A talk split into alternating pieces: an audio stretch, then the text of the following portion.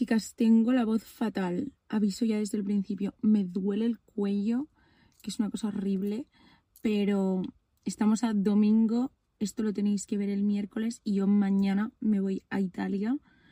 Y encima se está poniendo ya el sol. Entonces era o ahora o nunca.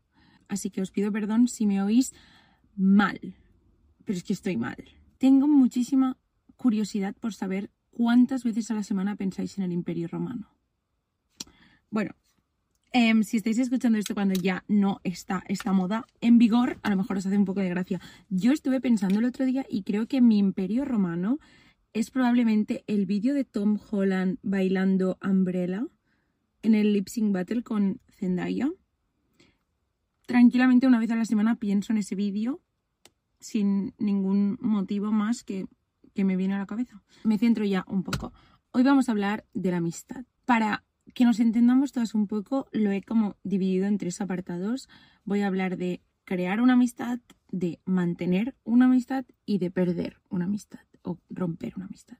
Voy a empezar partiendo de la base de que yo soy una persona que creo que ha crecido sin demasiados amigos. Yo hasta hace muy poco no sentía como que tenía un grupo de amigos o no sentía que para mí la amistad era un tema con el que estaba en paz, digamos, o sea, para mí siempre ha sido como talón de Aquiles, muchas de mis inseguridades han venido dadas por el tema de la amistad, pero creo que sí que hubo como un cambio de chip muy heavy, así que vamos a empezar por allí, eh, hacer amigos, ok.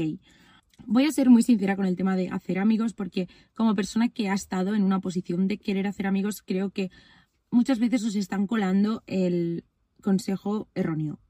A ver, voy a intentar ser realista, ¿vale? Eso de, no, cuando tú veas simplemente un grupo de gente que está hablando de algo en lo que tú, pues, yo qué sé, te interesa o sabes algo, pues tú acércate y como mete un comentario por ahí gracioso o lo que sea, ¿no? Introdúcete en la conversación y ya está. O haz una pregunta, ¿no? O sea, va, acércate a un grupo, haz una pregunta, tal, tal, tal dale un cumplido a alguien sobre su tal. Bueno, esta me gusta en realidad. Esta yo la hago mucho. Decirle a alguien, tía, me encanta tu jersey. Y ya empezar a hablar. Pero, ¿qué pasa? Creo que este consejo mm, no siempre me gusta. ¿Por qué? Porque se nota muchísimo. O sea, se nota mucho, mucho, mucho cuando tú estás en un grupo de personas y ves que entra alguien que ya viene con la frase memorizada. O sea, ves que esa persona viene con como cinco minutos de preparación de, vale, voy a ir, voy a decir esto, no sé qué, no va a ser raro, la gente no me va a mirar raro, tal, tal, tal. Se nota muchísimo. Y hay personas, yo por ejemplo, cuando lo detecto, jo, pues empatizo un poco, pienso, bueno, esta persona realmente acaba de hacer un esfuerzo por venir a entablar conversación y no me cuesta nada realmente como incorporar a esa persona en la conversación, incluso si nos movemos, decirle, oye, vamos allí, no sé qué te vienes. ¿Qué pasa? Que voy a ser muy sincera, muchas veces hay gente que no lo lee así, no todo el mundo puede leer como las situaciones de la misma manera y hay mucha gente que lo único que ve es eh, qué tía tan rara. O sea, ¿por qué ha venido esta persona aquí cuando no conocía a nadie y nos ha soltado un comentario que muchas veces como tú te lo has preparado tanto porque estabas como intentando tranquilizarte y asegurándote de que podías hacerlo, llegas allí y lo dices como un robot y o sea, queda como oh, se nota mucho que ibas como con una frase preparada, ¿no? Entonces, yo no digo que la descartemos totalmente, porque yo, por ejemplo, hago muchísimas veces, muchísimas, lo de, mm, o sea, eventos últimamente que voy a muchos eventos en los que voy sola, directamente me acerco a un grupo de gente y le hago a alguien un cumplido sobre algo en plan, ay tía, me encanta tú lo que sea, y empiezo a charlar. Pero también lo hago, y aquí es donde viene mi consejo, desde una posición de no necesidad, sino de que yo quiero hablar con esa gente. No necesito hablar con esa gente porque me he dicho a mí misma que necesito amigos, que necesito ta, ta, tal. Entonces, mi primer consejo a la hora de hacer amigos es que os quitéis como esa necesidad, ¿no? Porque creo que eso no ayuda en nada, o sea, es como contraproducente. Creo que cualquier cosa que nazca como de la necesidad más que de las ganas, es muy probable que te acabe dejándote vacío porque vas a dar el 100% y vas a conformarte con cosas y vas a decir que sí a cosas y vas incluso a perderte simplemente por no dejar de conseguir eso que tanto tú te has dicho que necesitas, ¿no?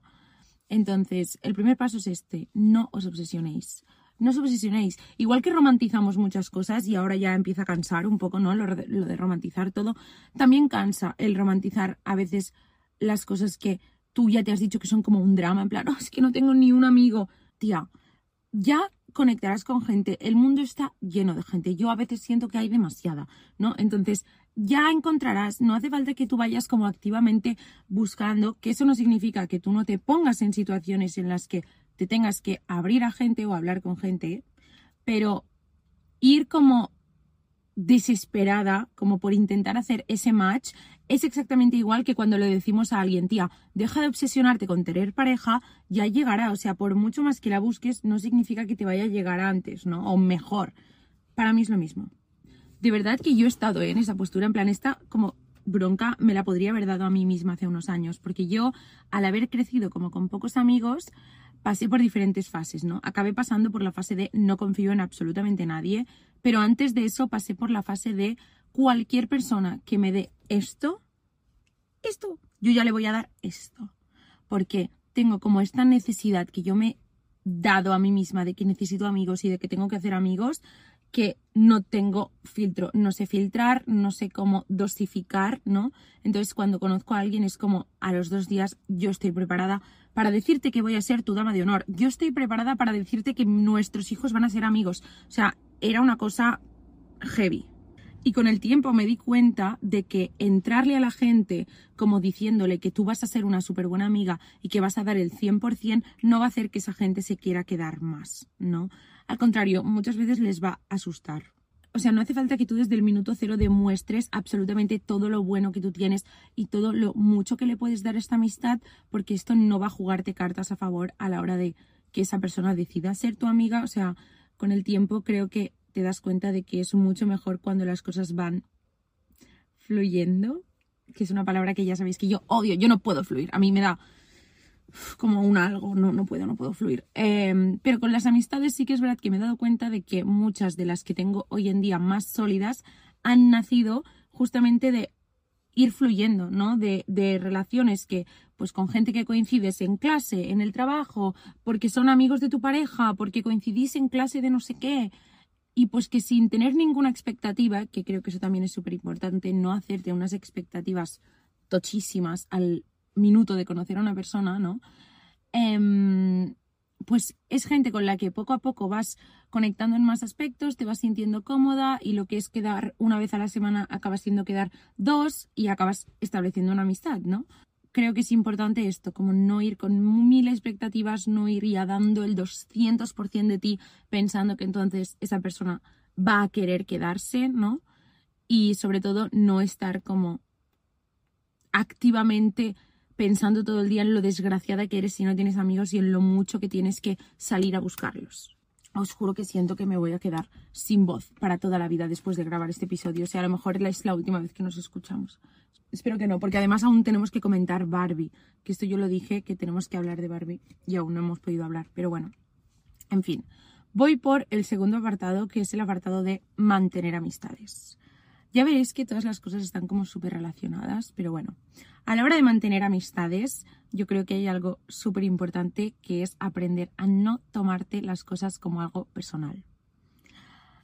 Esto es importante para todo en la vida, pero chica, para las amistades es básico, básico. ¿Por qué?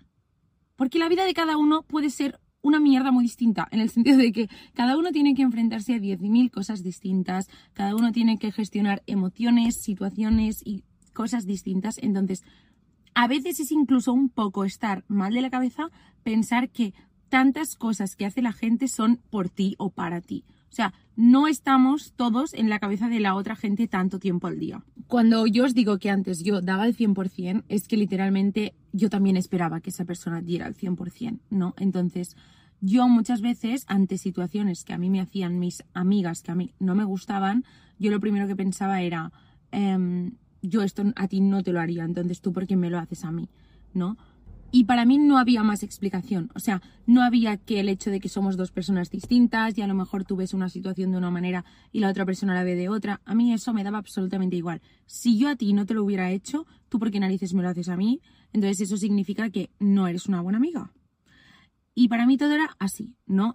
y muchas, muchas cosas me las llevaba al terreno personal y acabas volviéndote loca, porque es muy fácil que entonces empieces a analizar situaciones y pensar cosas tipo, eh, estas personas, mira, es que justamente em, yo había dicho de quedar el día 15 y todas han dicho de quedar, pero todas ninguna le podía ir bien el día 15 y al final han quedado el 16, que yo dije que es el día que yo no podía.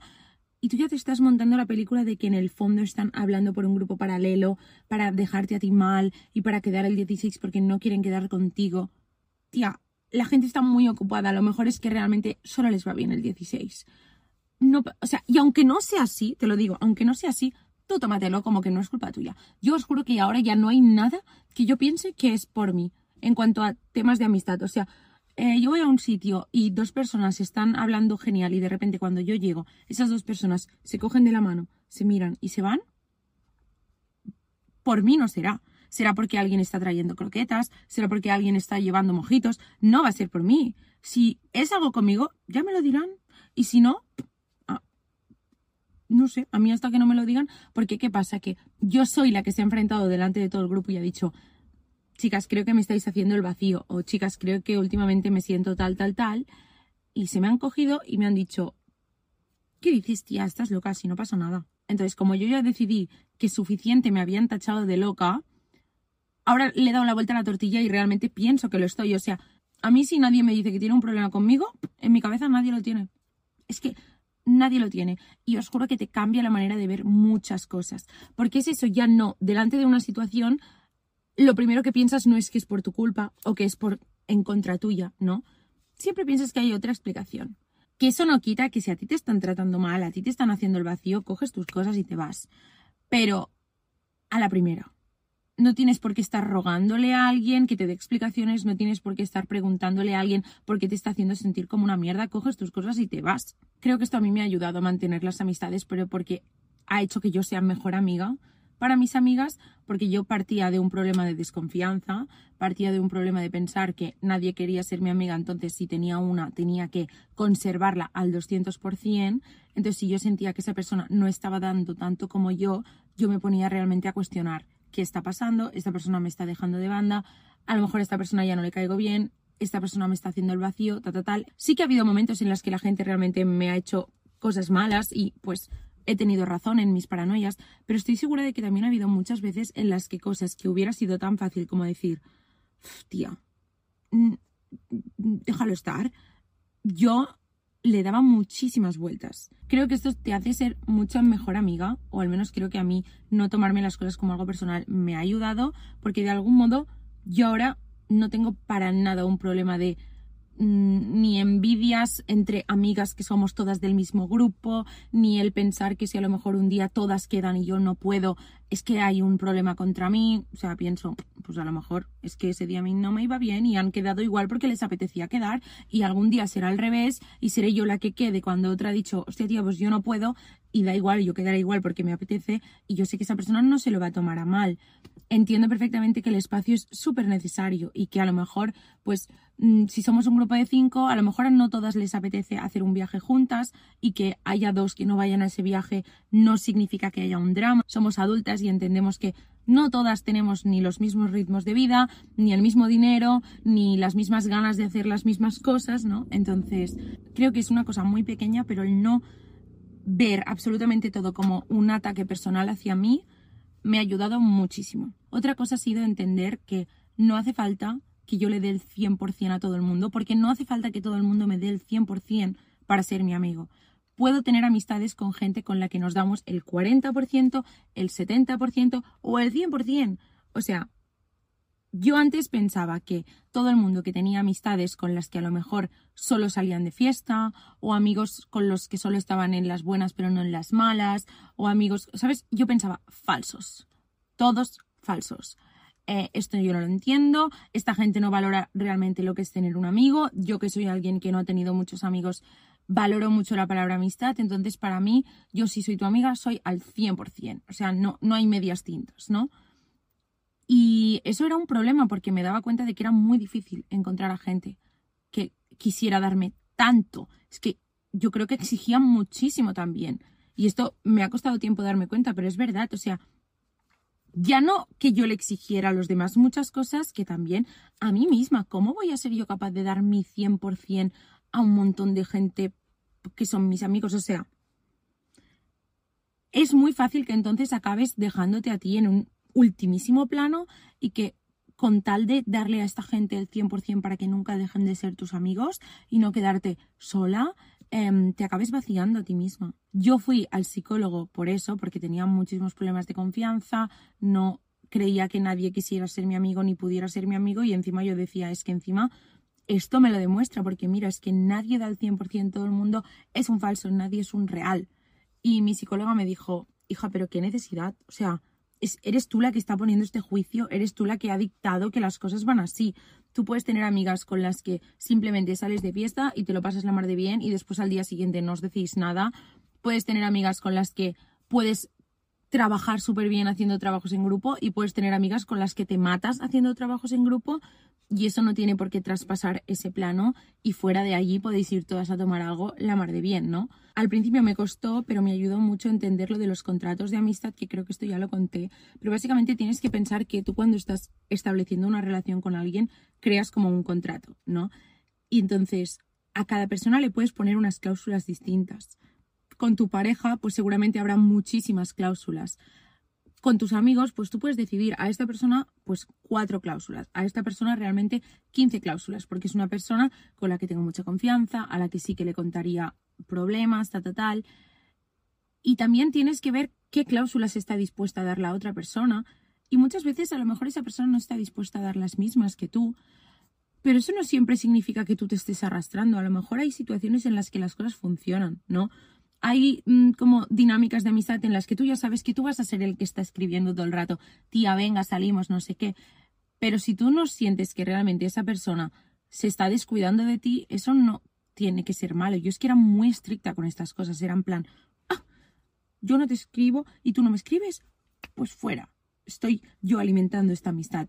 Y después he sido yo la que muchas veces se me ha olvidado de cómo acercarme a alguien o escribir a alguien y piensas, yo juzgué mucho a esa persona por no hacerlo y ahora yo no lo he hecho y ha venido 0% desde un lugar como de bronca o de drama, ha sido porque me he olvidado o porque estoy ocupada, ¿no? Entonces, si veis, va muy relacionado con lo de no tomarse las cosas a lo personal, pero no esperar que todo el mundo te tenga que dar el 100%, ni que las únicas amistades reales son las que se dan el 100%, que a lo mejor sí que tienes una que es así y pues fantástico, pero en general, chill, o sea, chill. No vas a ser una falsa por tener amigos con los que pues no compartes tantas cosas. Así también tú puedes dosificar tu energía y dosificar como la responsabilidad que tienes para con mucha gente y no hace falta que des tu 100% a todo el mundo todo el rato. Eso no va a hacer que más gente quiera ser tu amiga, ya te lo digo. Siento que estoy siendo un poco como dura, a lo mejor os esperabais que dijera en plan cosas como tía, eh, todo llega, tú tranquila, eh, ya llegará la persona para ti, que sí, que es verdad, o sea, lo pienso, pero también pienso esto y sinceramente creo que me hubiera encantado que alguien con 14, 15, 16 años me hubiera cogido y me hubiera dicho, a ver, céntrate que no todo el mundo es tan malo y no todo tú lo haces perfecto y todo el mundo es el problema, ¿no? O sea, creo que si tú lo has pasado mal y te has sentido en algún momento como la víctima, es muy fácil que después ante situaciones que a lo mejor no tienen como ningún tipo de maldad, tú te cueste mucho no ver esa maldad y te cueste mucho como no relativizarlas. Y ya os digo, si alguien es mala con vosotros, fuera. O sea, una cosa no quita la otra.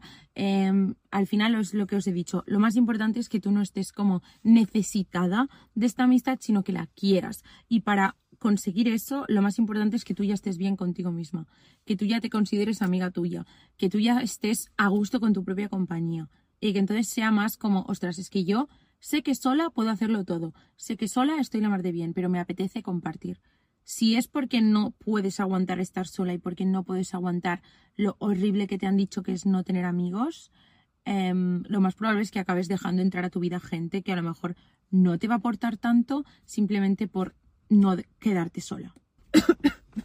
Os juro que ya me están empezando a picar los ojos. Estoy poniendo mala. Em, que a nadie se le ocurra comentar que tengo cara de enferma, o, que, o de cansada. Lo que pasa es que no llevo un gramo de maquillaje hoy.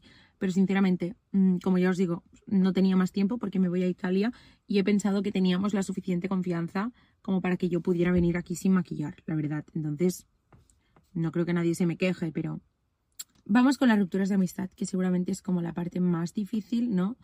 Em, yo siento que he tenido una ruptura de amistad heavy.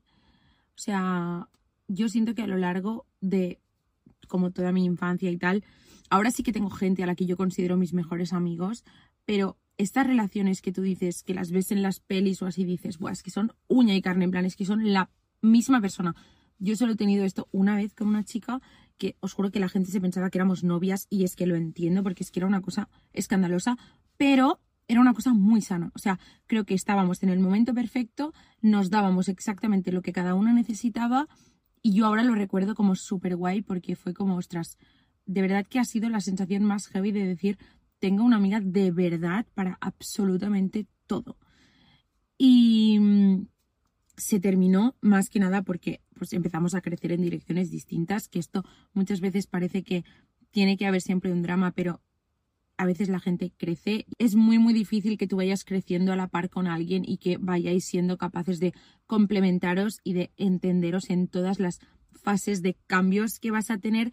Entonces, pues empezamos a crecer en direcciones distintas, pero también os digo, ahora con el tiempo podemos hablar y podemos como explicar cada una cómo vivimos esa situación y también está guay no hacerlo desde un sentimiento de decir, Buah, quiero que vuelva a ser como antes, vamos a volver a intentar ser amigas, porque las dos sabemos que estamos ya en puntos súper distintos o que cada una está haciendo cosas súper distintas y seguramente los factores para que vuelva a ser lo mismo no se van a dar. Pero a mí ya me parece bien como guardar ese recuerdo y saber que fue súper especial y súper importante para mí y que pues seguramente aunque conozca muchas más amigas y tenga muchas más amigas, nada va a ser como eso. Creo que muchas veces las rupturas de amistad, sobre todo las que implican grupos, muchísimas veces van acompañadas del drama, ¿no? Es como muy típico, sobre todo cuando eres más pequeña, siempre o te han dejado de lado, o el grupo se ha roto porque ha pasado algo, o tú de repente te sientes traicionada, o sea, creo que es como lo más típico.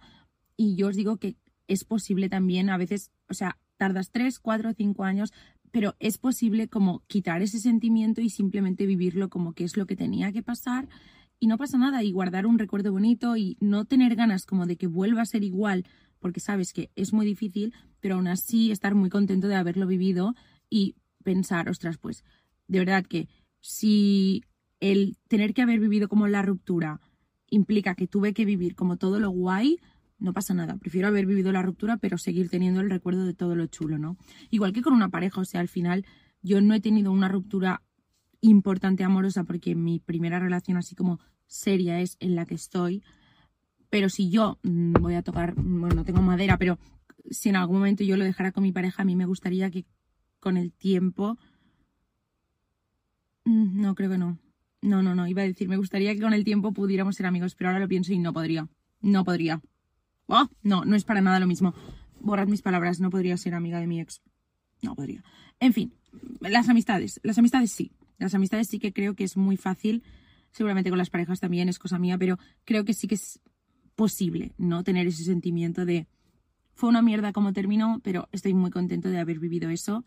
Y creo que a la hora de las rupturas de amistad, lo que os decía del drama, em, creo que algo que pasa muchísimas veces, muchísimas veces, y que se nos olvida, es que a veces cuando alguien nos dice, ya no quiero ser tu amiga, ¿no? O actúa demostrándonos que ya no quiere ser nuestra amiga, ¿no? Tú te lo tomas como algo muy personal o piensas que es que esa persona, pues, no sé, como hay algo en contra de ti, ¿no? Hay un problema contigo. Muchas veces nos olvidamos de que mientras estamos creciendo, tú muchas veces piensas que no te gusta cómo eres, hay algo en ti que no te gusta y que quieres cambiarlo. Y en ese cambio muchas veces incluyes a tu entorno. De repente sientes que tienes que cambiar mucho de tu entorno para que ese cambio en ti sea posible. Y ese entorno muchas veces implica amistades. Entonces, a mí me parece súper normal el hecho de que cuando vas creciendo sea una época en la que pierdes amistades simplemente por el hecho de que hay gente que siente que él tiene que crecer, tiene que cambiar y que su entorno no le deja. Aunque no sea culpa tuya, sino porque esa persona ya tiene asociado todo ese entorno con aquello que no le gusta de sí misma. Entonces, si quiere cambiar, si quiere sentirse bien, tiene que salirse de ese entorno.